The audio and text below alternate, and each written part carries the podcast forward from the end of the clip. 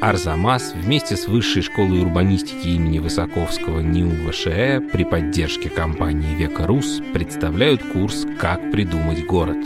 Лекция четвертая. Магнитогорск и идеи социализма. Рассказывает Евгения Конышева.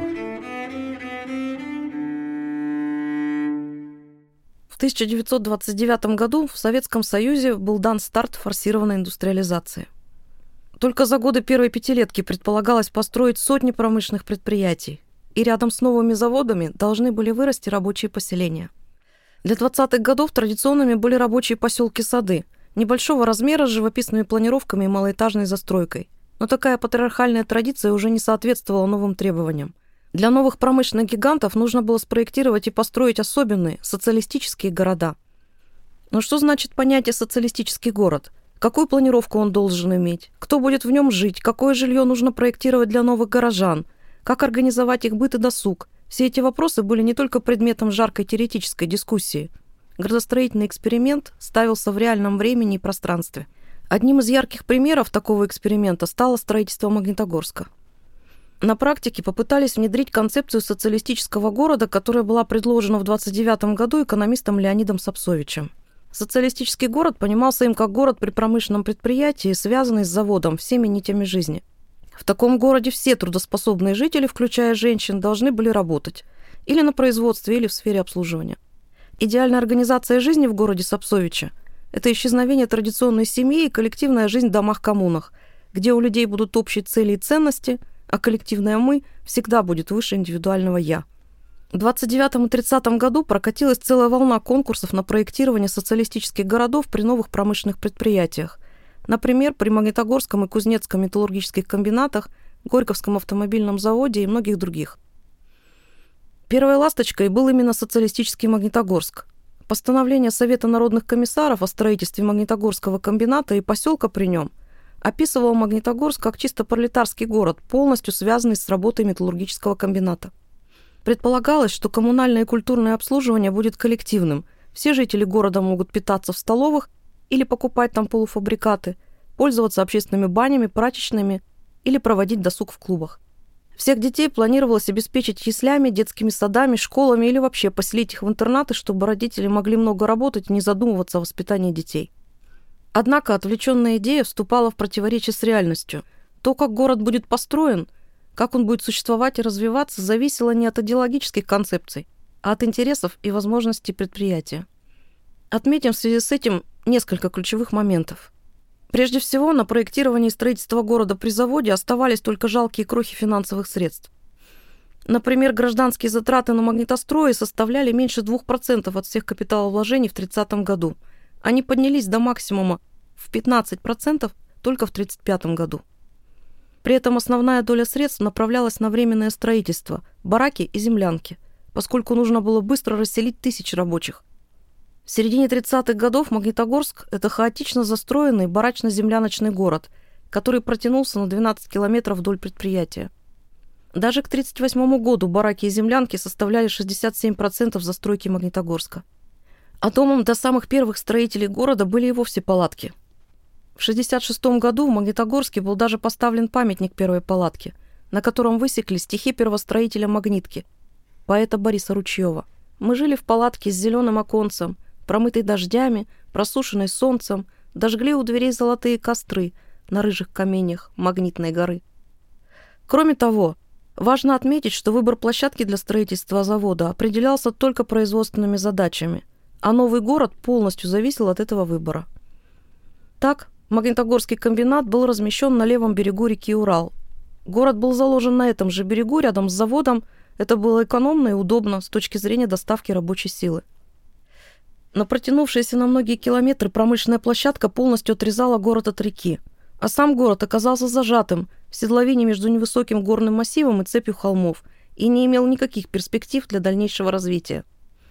Кроме того, чрезвычайная вредность металлургического производства и неустойчивый ветровой режим, характерный для степной территории, делал левобережную зону подверженной сильному загрязнению. Не случайно уже с 30 -го года развернулась дискуссия о переносе города с левого берега на правый. Такое решение было принято в 1933 году, но город на правом берегу стал строиться только после Великой Отечественной войны. Промышленное предприятие определяло масштаб города и численность населения, и размер территории. Численность населения прямо зависела от потребностей предприятия в рабочей силе и от количества людей, занятых в сфере обслуживания. При таком подходе исключалось незапланированное, естественное, а с точки зрения государства просто стихийное изменение и численности населения, и его структуры. Однако изменение запланированных мощностей завода могло поменять ситуацию кардинально – в 29 году Магнитогорск планировался на 20 тысяч жителей. Но на протяжении 30-32 годов эта проектная численность увеличилась сначала до 80, потом до 120, а затем и до 200 тысяч человек. Заложниками таких скачков оказались проектировщики города, поставленные перед фактом строительства 200-тысячного города на крайне ограниченной территории левобережья. При этом население города при промышленном предприятии не рассматривалось как сложно изменчивый социум – предполагался единый трудовой коллектив, живущий интересами комбината. Однако Магнитогорск оказался плавильным котлом для пестрой людской массы.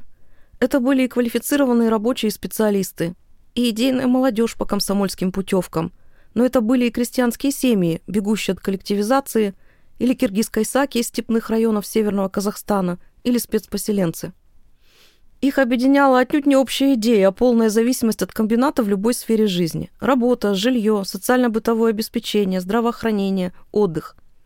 Социалистический город воспроизводил патерналистскую модель взаимоотношений между заводом и его городом. Завод был в полном смысле градообразующим предприятием, целью и смыслом существования поселения.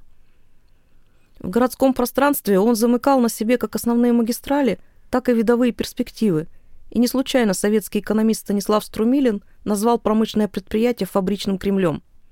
Все эти обстоятельства накладывали на строительство города определенные ограничения, но была и, собственно, градостроительная проблема, а как проектировать новый город? В эпоху форсированной индустриализации требовалось проектировать и строить десятки новых промышленных городов одновременно, при этом быстро и экономично. Но какую методологию проектирования можно было применить для этого? В годы первой пятилетки советская власть активно использовала иностранную техническую помощь.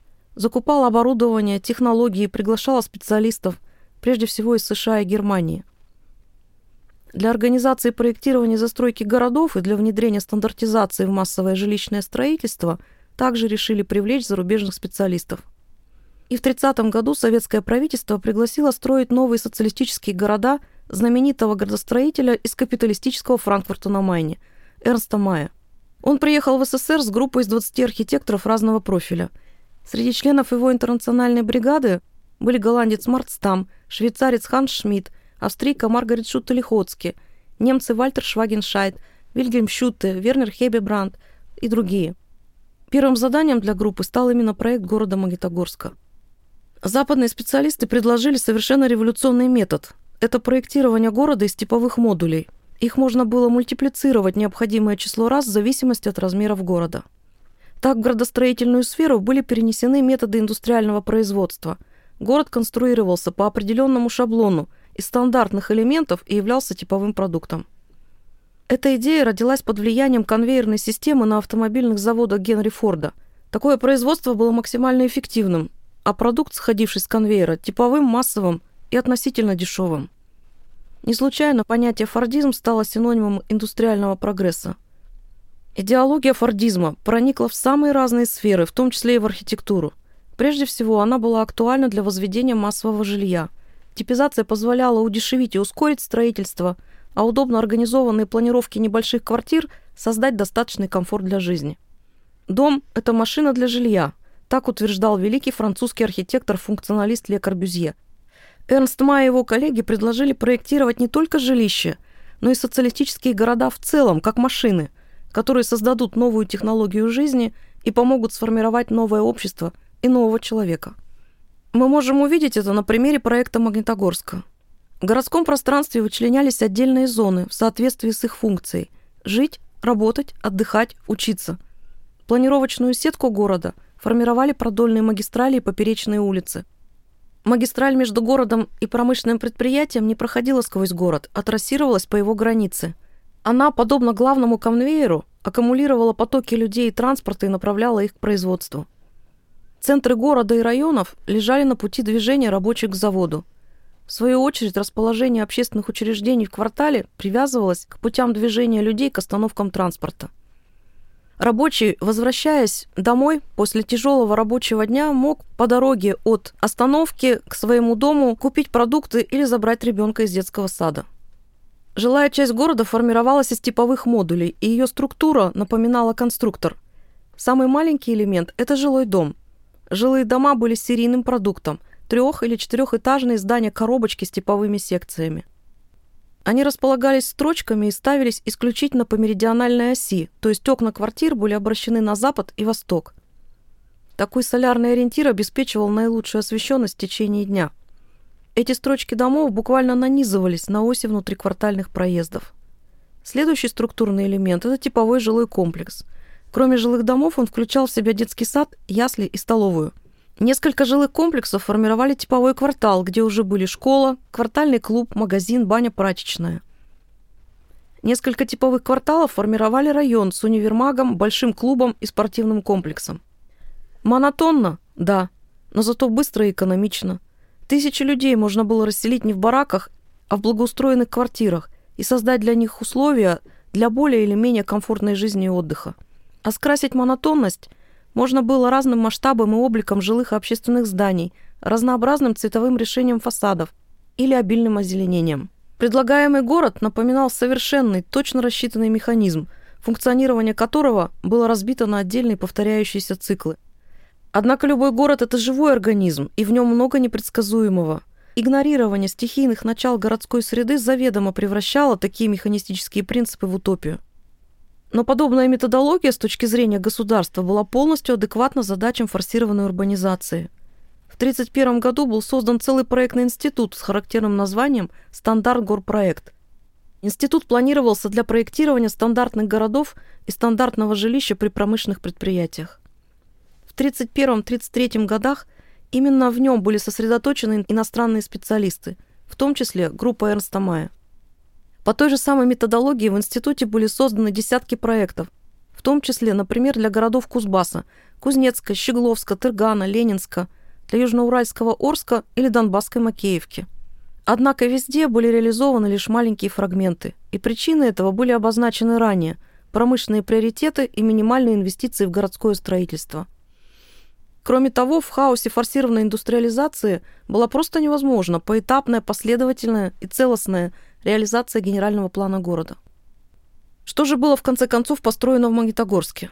В 30-е годы из всего проекта социалистического города были выстроены только кварталы номер один и два, а также отдельные общественные здания на предзаводской Комсомольской площади и на проспекте Пушкина, который связывал комбинат и соцгород – на карте Магнитогорска 1939 года мы можем увидеть, что эта капитальная застройка буквально тонет в бескрайнем море барачно-земляночного поселения.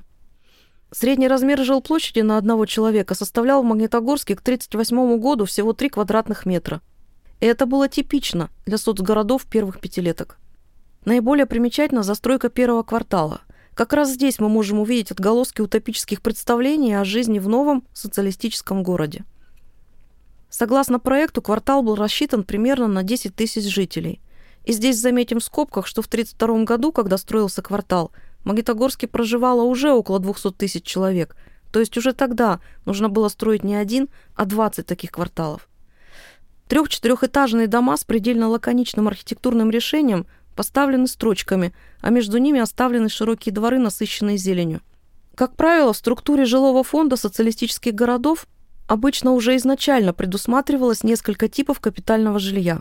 25% отводилось домам, коммунам и общежитиям, а 75% домам квартирного типа для индивидуального и семейного расселения. Но идеология отступала в борьбе с реальностью. Очень быстро стало понятно, что дома коммуны – это сложно и дорого. И акцент в строительстве был сделан на простых общежитиях и домах с квартирами. Но эти квартиры заселялись исключительно коммунально, то есть в каждую комнату по семье. Так красивая идея домов коммун, где живут люди, близкие по духу и интересам, превратилась в сосуществование нескольких совершенно разных семей в тесном пространстве и с общим бытом.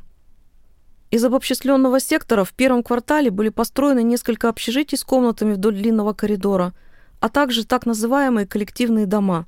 Они интересны тем, что квартиры с четырьмя одинаковыми комнатами не имели кухонь, Архитекторы предполагали, что общие кухни будут размещены на первом этаже, или же обитатели таких домов будут питаться в общественной столовой.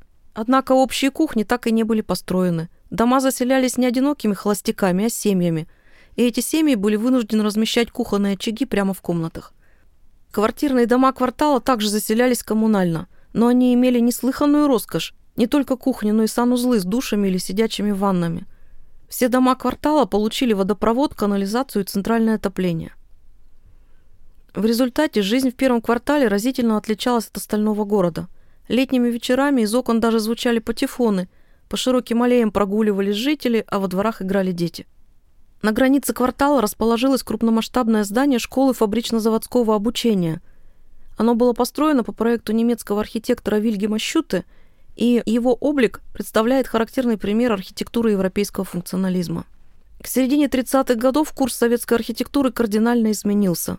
Концепция социалистического города приобрела совершенно иной смысл. Это уже не город социалистического общежития и равенства, а пространство величественной монументальности. Облик города был призван теперь отражать победное шествие социализма. Идея совершенной машины уступила место идее красоты. На смену строчной застройке и лаконичному языку типа и стандарта пришли крупномасштабные ансамбли и неоклассическая стилистика. Магнитогорск – уникальный и наглядный пример этой трансформации.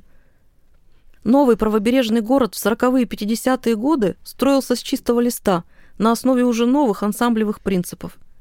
В свою очередь, застройка левобережного Магнитогорска сохранила и до сегодняшнего дня память об утопии социалистического города эпохи индустриализации. В следующей лекции о том, как город-сад уступил место городу-спутнику, каким задумывался спутник Москвы Зеленоград и при чем тут шпионский скандал. Курс подготовлен вместе с Высшей школой урбанистики имени Высоковского НИУ ВШЭ при поддержке компании «Века Рус» в рамках празднования десятилетия школы.